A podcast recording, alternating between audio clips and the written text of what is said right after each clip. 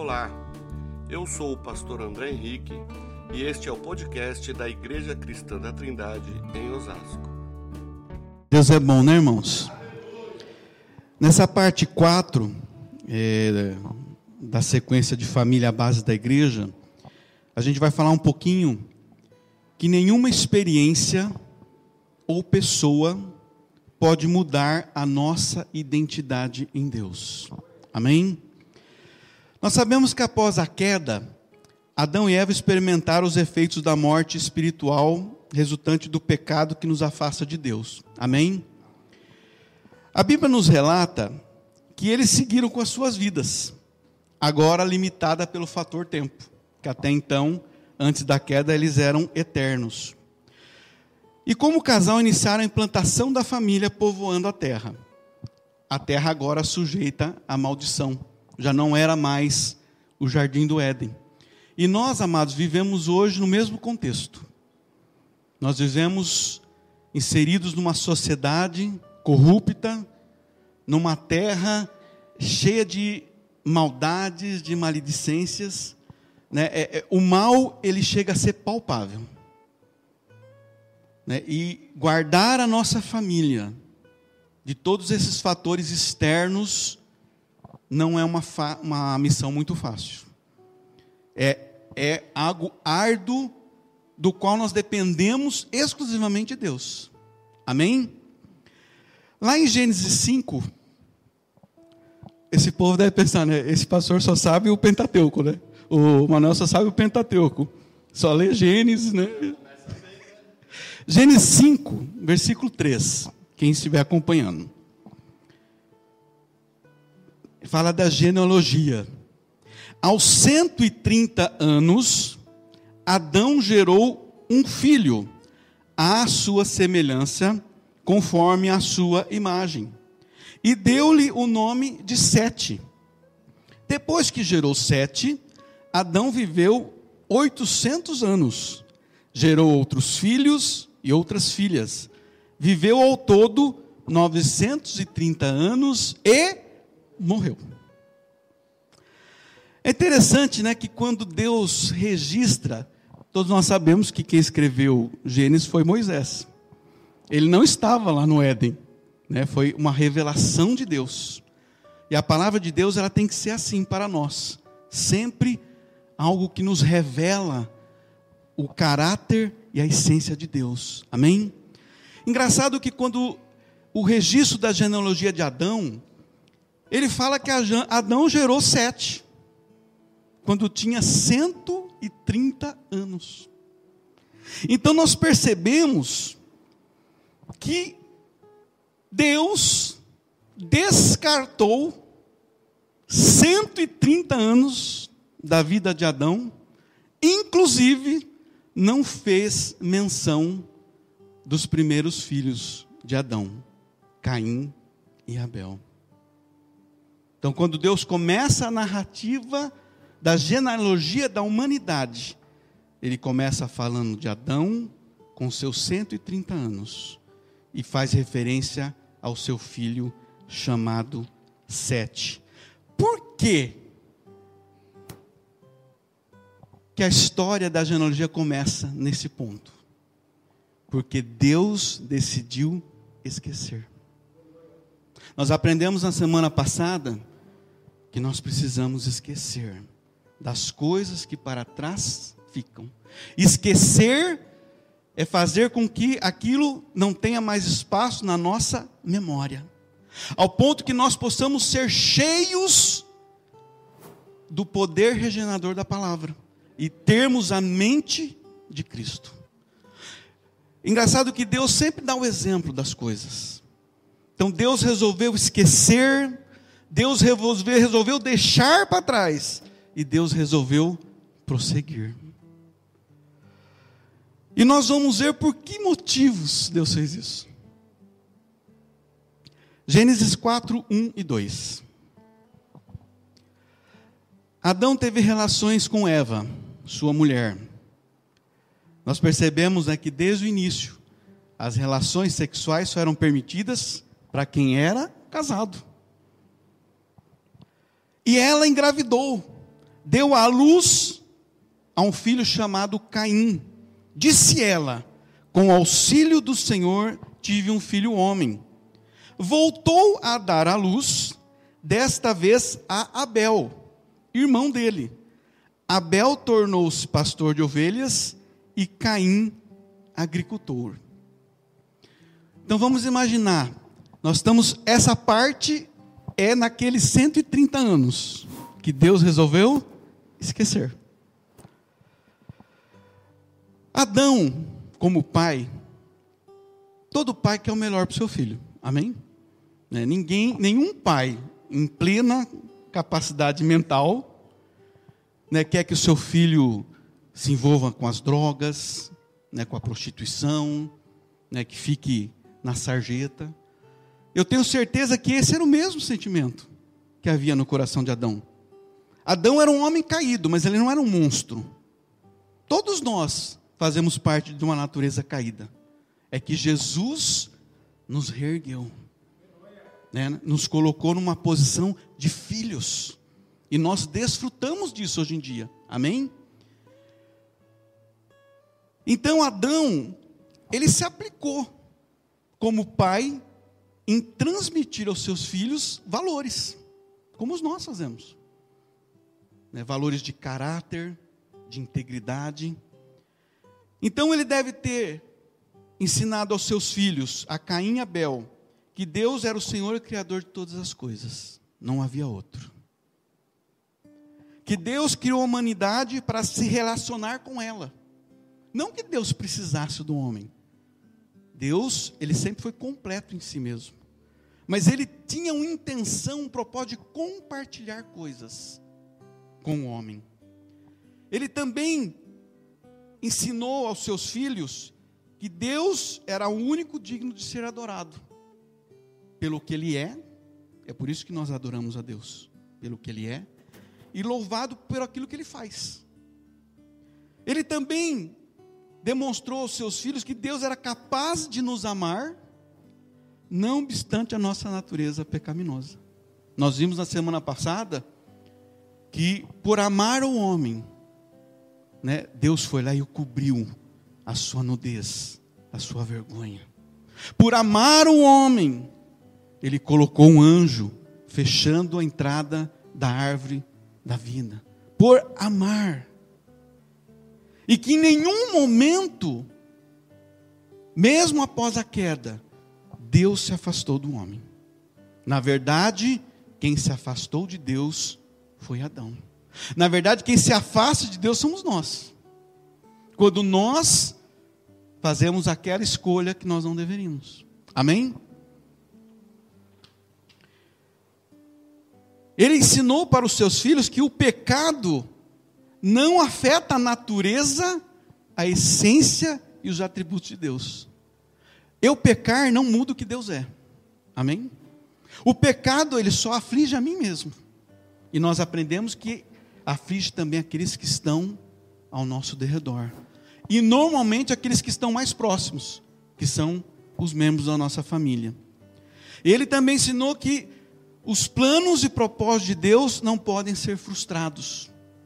Porque Deus, como nós vimos, ele não desiste de nós. E que Deus não pode ser surpreendido. e que está sempre pronto a recomeçar. Às vezes a gente ora assim, né? Às vezes eu oro assim, né? Ô oh, Senhor, me perdoa porque eu frustrei as suas expectativas.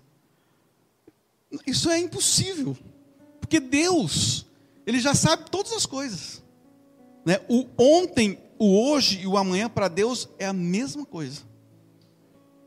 Deus sabe, a Bíblia diz no Salmo 103, versículo 13 e versículo 14. Deus conhece a nossa estrutura, Ele sabe que nós somos pó. Deus é o único que nos conhece como nós realmente somos, irmãos. Às vezes a gente pode até né, dar aquela disfarçada, mas Deus sabe o que está dentro de nós. Aí nós vemos que além de todos esses valores, que Adão transmitiu aos seus filhos, valores é uma responsabilidade do pai transmitir aos seus filhos. Infelizmente, irmãos, na sociedade que nós vivemos, no mundo ocidental, muitas vezes o homem ele atribui essa responsabilidade à mãe, porque ele é ausente, porque ele tem que trabalhar, porque ele tem que sustentar a casa.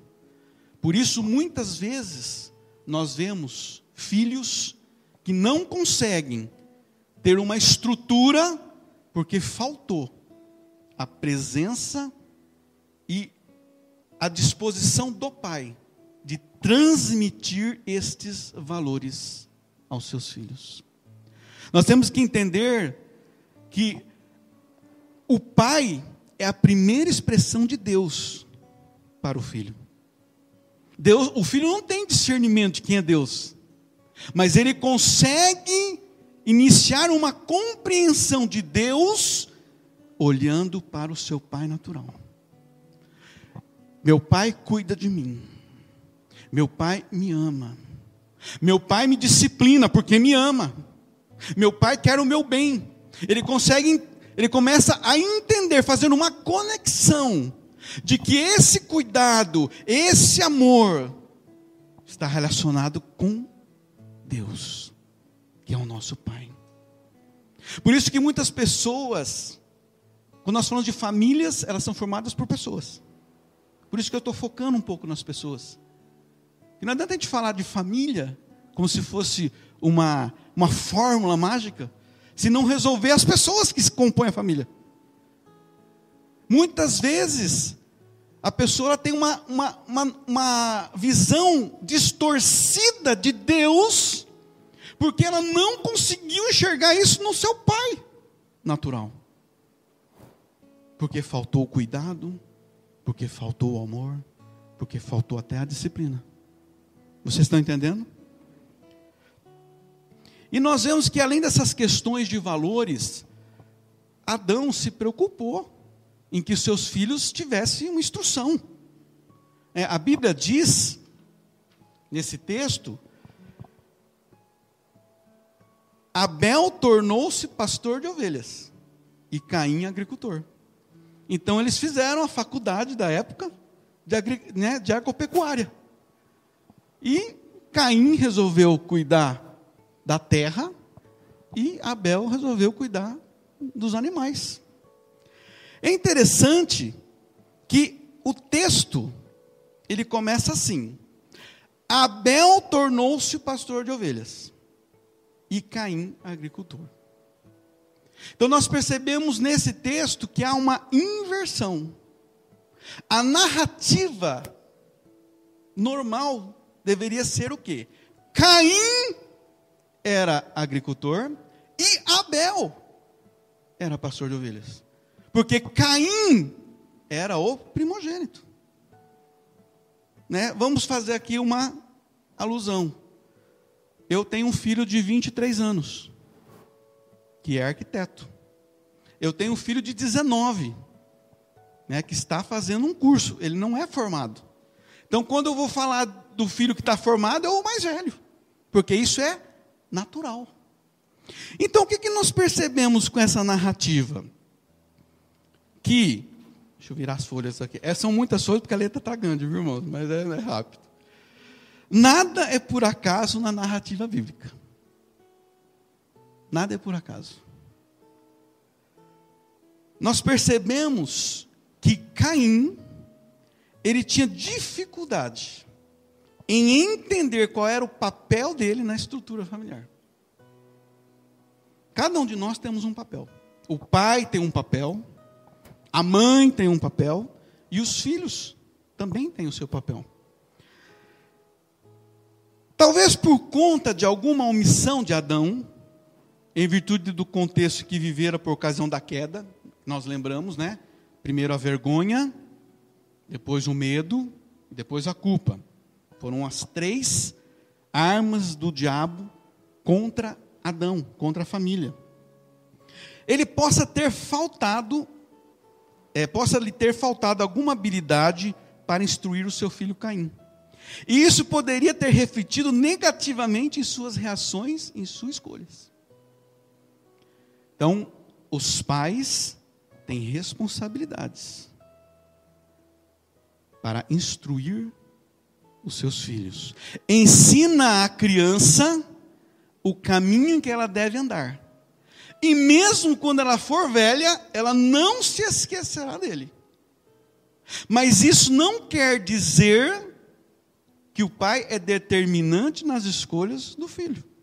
Amém? Talvez tenha ocorrido por parte de Adão um elogio ao empenho de Abel, no seu zelo em tratar os animais. Quem sabe também houve uma situação de comparação desse tipo. Veja como Abel está se desenvolvendo. Caim, você como primogênito, deveria ser uma inspiração para o seu irmão. Né? Colocou um peso, uma carga sobre ele. não deveria ser um exemplo de desrespeito, de desleixo com as suas responsabilidades.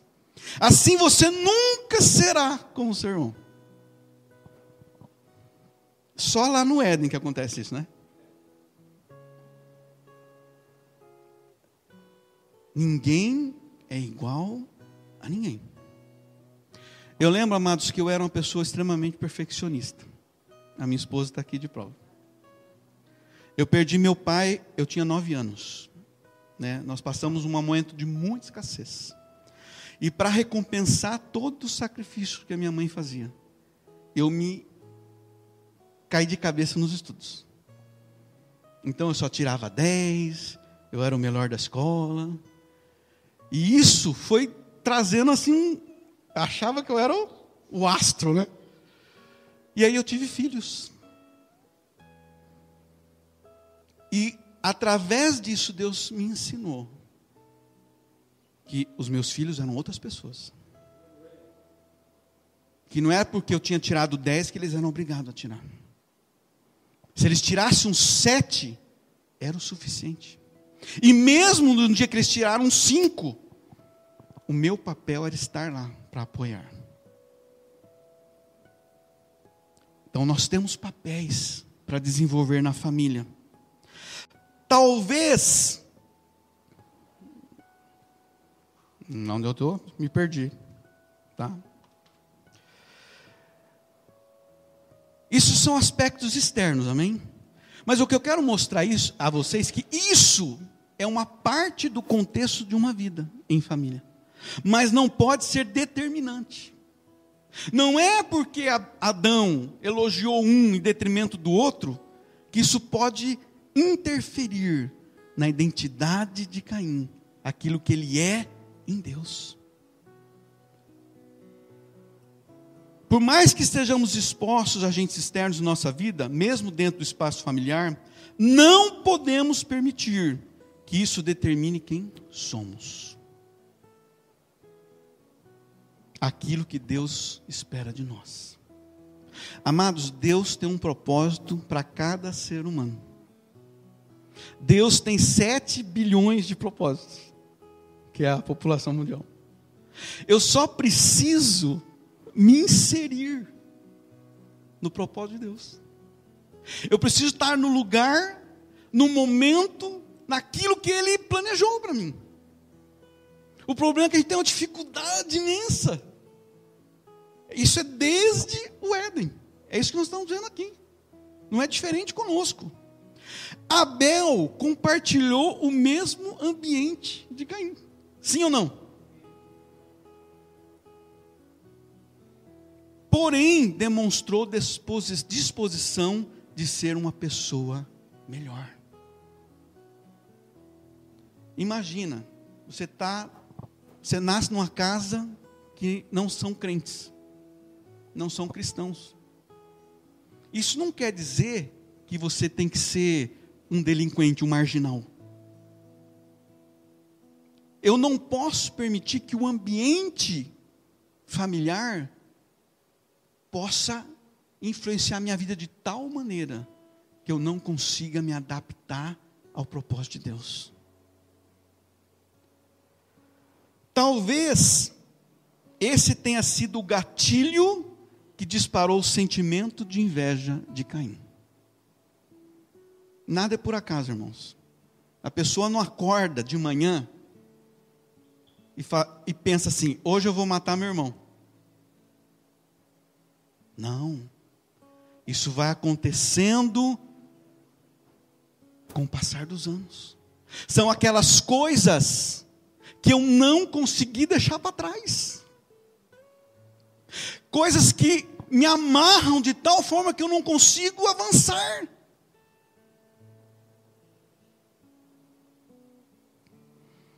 Ele se sentia preterido pelos seus pais, porque Abel era o melhor, porque Abel conseguiu, porque Abel Sabe aquela a ovelha negra da família?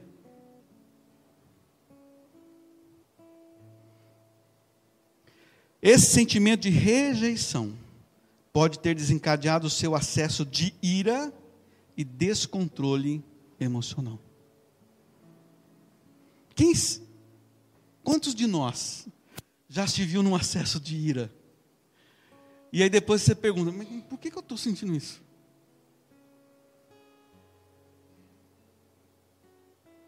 É alguma coisa que aconteceu lá atrás. Que eu preciso me desvencilhar. Sem isso, amados, nós não vamos chegar no que Deus tem para nós. Lá em Hebreus 12, 15 diz: Cuide que ninguém se exclua da graça de Deus. Só nós mesmos podemos nos excluir, excluir da graça. Porque Deus quer nos abraçar com a sua graça. E que nenhuma raiz de amargura brote e cause perturbação. Perturbação é descontrole. A amargura que eu, eu guardo, lembra que eu falei na semana passada? Você tranca a sua experiência na sua memória. Você não abre a porta para ela ir embora. Aquilo vai criando raízes. E essa raiz de amargura vai fazer você ser uma pessoa descontrolada. Aquele acesso de. Né? Não pode quebrar o púlpito, né, pastor? Jesus.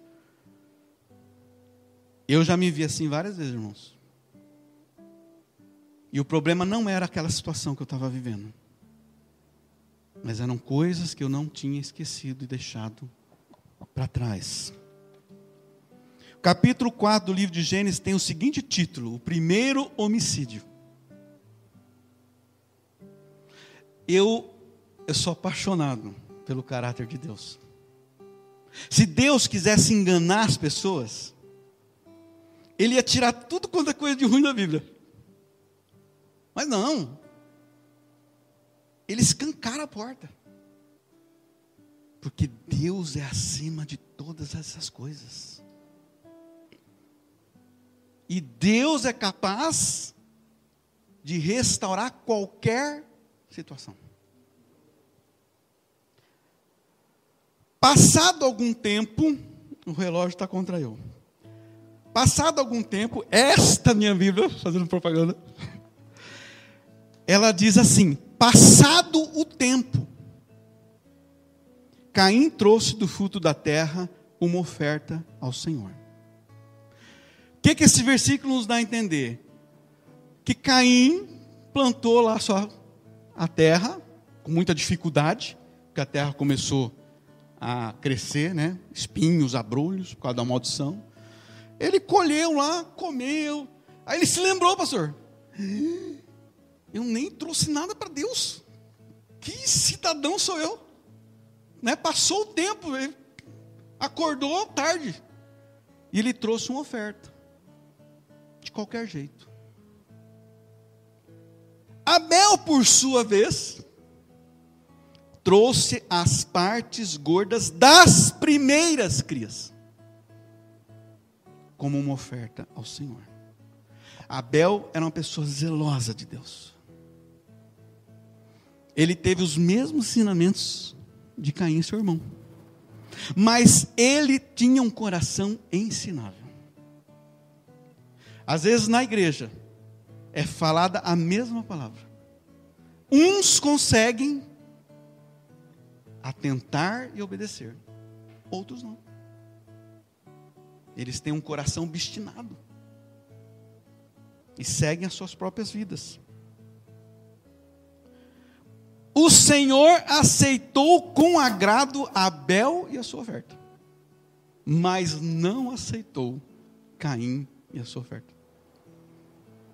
Lembra que ele era rejeitado na família?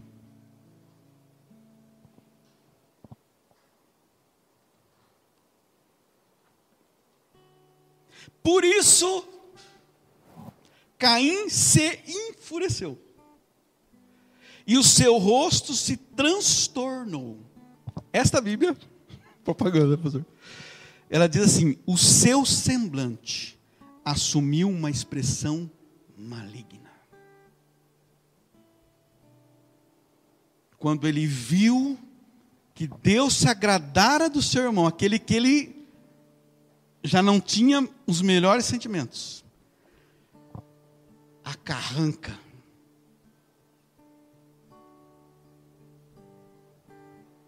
O Senhor disse a Caim, eu acho tão interessante, pastor. A mesma situação lá do Éden. Deus olhando o diálogo da serpente com a cobra, é, com a Eva. Deus olhando, né? Eva lá entregando o fruto para Adão, Adão comendo. Deus olhando toda essa situação e ainda tem disposição de dialogar. Disse o Senhor a Caim: Por que você está furioso? Deus às vezes parece meio sarcástico, né? Por quê? Por quê? Por que se transtornou o seu rosto? Por qual motivo? Qual é a motivação disso?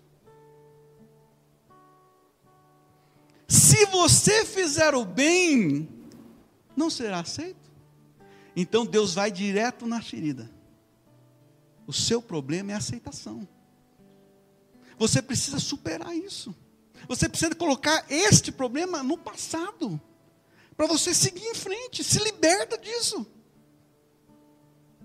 Lembra da mulher samaritana? Quando Jesus começa um diálogo com ela, ele não, não vai rodeando. Ô cidadã, chama lá o teu marido. Ela fala, eu já tive tantos, né? E o que eu tenho não é meu. Amados, Deus, Ele quer nos curar. E às vezes curar tem que pôr o dedo na ferida. Né? Quem, eh, quem já passou uma situação de inflamação, que você tem que apertar aquele negócio para. Dói. Mas se não fizer isso, você está correndo o risco de perder um membro. O que, que é melhor? Doer e passar ou ficar aleijado? Deus foi direto aqui. Se você não fizer bem, você não será aceito. Se você se sente rejeitado, vira a página.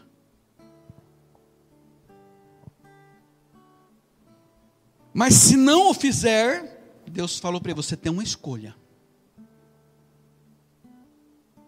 A nossa vida, amados, dia após dia, feita, construída de escolhas. Saiba que o pecado o ameaça à porta. Outras traduções dizem: espreita à tua porta. Espreitar é observar atenta e ocultamente. É como se o pecado ele tivesse apenas esperando um momento de oportunidade para te agarrar. Ele, o pecado, deseja conquistá-lo, deseja dominar você, deseja destruir. Mas você deve dominá-lo, você deve resisti-lo, você deve manter a porta fechada. Abrir ou fechar a porta. Lembra-se? A árvore da vida. A árvore do conhecimento do bem e do mal. Escolhas. Caim, você tem uma escolha: fechar a porta para o pecado ou abrir.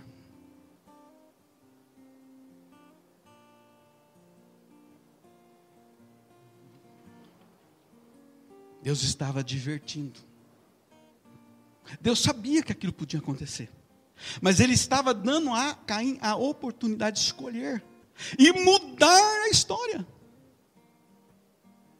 Quantas vezes, amados, nós temos a mesma oportunidade de mudar a nossa história, de mudar a história da nossa família, dos nossos filhos. Contudo, Gênesis 4:8. Disse, porém, Caim a seu irmão Abel. Ele tinha acabado de falar com Deus, irmãos. Ele não estava na igreja. Ele não estava ouvindo o irmão Manuel falar. Ele não estava ouvindo o pastor André falar. Ele estava falando com Deus.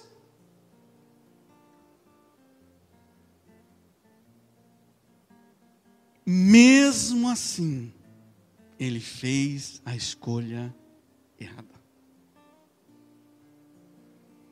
Vamos para o campo, Abel.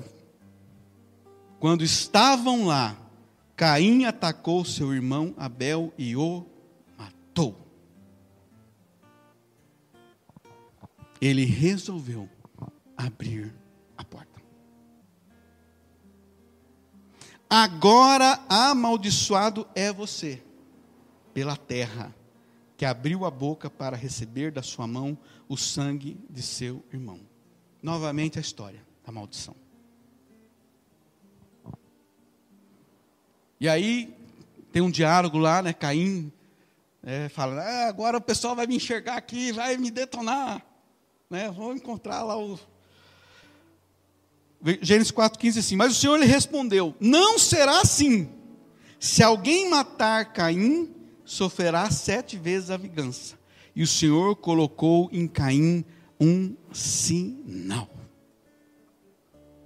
As nossas escolhas, amados, produzem marcas nas nossas vidas. Caim ficou marcado pelo resto da sua existência. Todos que olhavam para ele, havia uma marca. Porque num dia ele fez a escolha de abrir a porta errada. Então, o único que tem o poder de distorcer a própria identidade somos nós mesmos.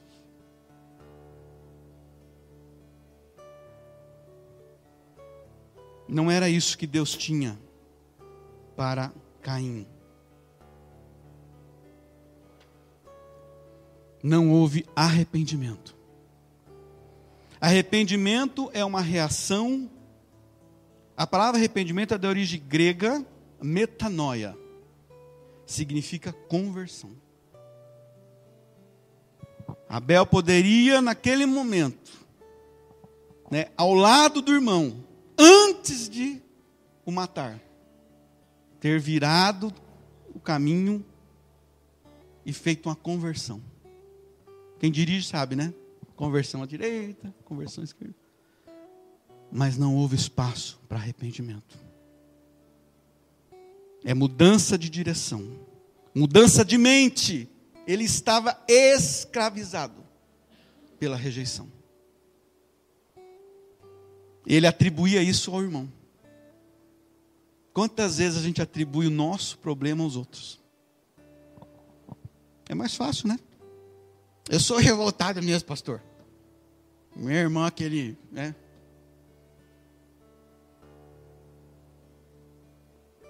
É mudança de atitude.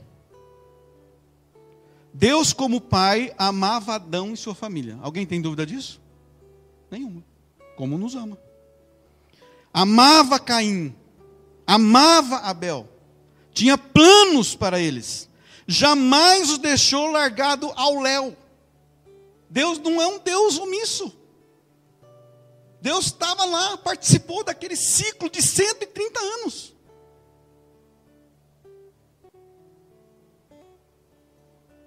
Os acompanhava de perto, se fazendo presente em suas vidas, mesmo em meio ao caos. Tudo isso, amados, porque nós somos preciosos para Deus. Deus via que havia um problema no coração de Caim. Mas nem por isso ele o abandonou. Porque pais não fazem isso com os filhos. Deus vai conosco até as últimas consequências.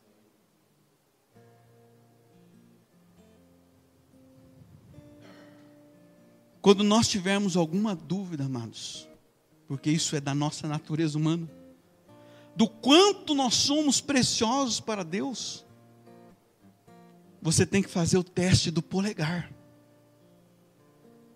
Olha para o teu polegar aí. Pode olhar. Pode olhar, irmão. Olha aí. Não existe na terra nenhum polegar igual ao seu. Porque para Deus você é único. Existe algo mais especial que isso?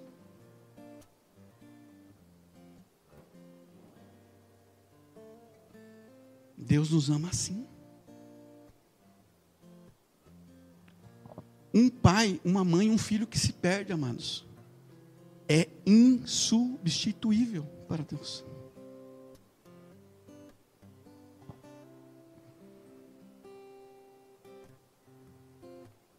É que nem a ovelha perdida. Está né? Tá lá no texto, eu não vou ler por causa do tempo. Mas está em Lucas 15, de 4 a 7. Quem é o homem que tendo cem ovelhas e uma Deus é especialista em buscar a ovelha perdida. Porque para ele, aquela ovelha perdida, ainda que seja negra, né, a ovelha negra da família, é preciosa, é única, é insubstituível. Caim não entendeu o amor de Deus. Ele não entendeu o propósito que Deus tinha para a existência dele. Eles, então Caim afastou-se da presença do Senhor. A mesma coisa que fez Adão e Eva, fugindo de Deus. E foi viver na terra de Nod. Nod ficava a leste do Éden. E a palavra Nod significa terra de fuga. Viver fugindo não querendo enfrentar os problemas e resolvê-los. A conduta de Caim, por causa das suas escolhas, refletiu nas suas próximas gerações. Esse é o maior problema, irmãos. Nós estamos acompanhando lá a minha sogra, que está internada. Ela está com insuficiência renal crônica e tá, começou a fazer o procedimento de diálise, hemodiálise. E a minha esposa sempre tentando orientar quanto à alimentação, quanto aos cuidados. E a gente alertava ela. Dona Anice, as suas escolhas prejudicam a senhora e afeta os que estão ao seu redor. Os seus filhos sofrem, os seus netos sofrem. Tem dois dias que a minha esposa está lá, né, nós não estamos reclamando, é um fato. Ela não dormiu no hospital. Nem sei, acho que ela está com um palito ali segurando o olho. Ou é um óculos com o olho aberto. É, na verdade, ela está dormindo. As nossas escolhas afetam a nossa família, a nossa descendência. Eu estou terminando, irmãos, estou correndo aqui. Caim teve um neto chamado Lameque. Disse Lameque às suas mulheres, ele tinha duas, Ada e Zilá.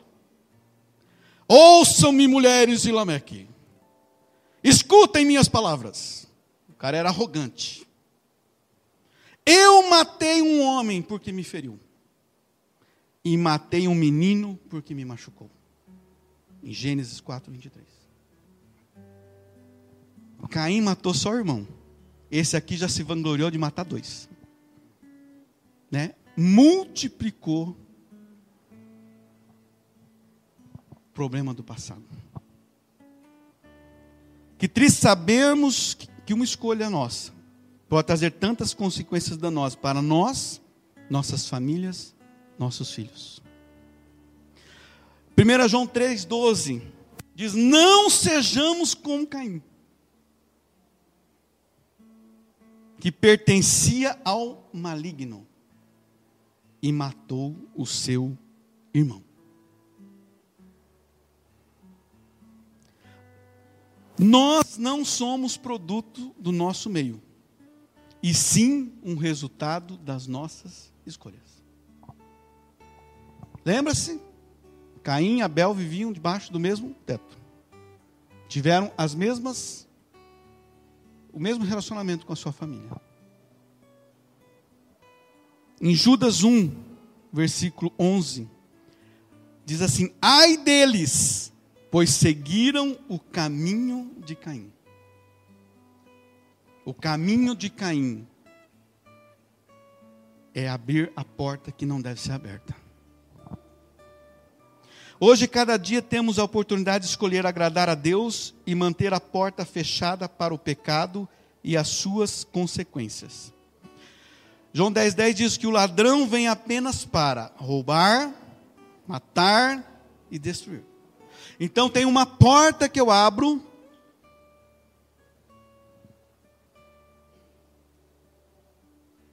Que eu vou ter um resultado na minha vida. Que é o roubo, que é a morte, que é a destruição.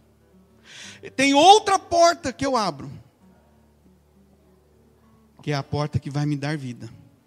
Eu vim, disse Jesus, para que tenham vida e a tenham em abundância.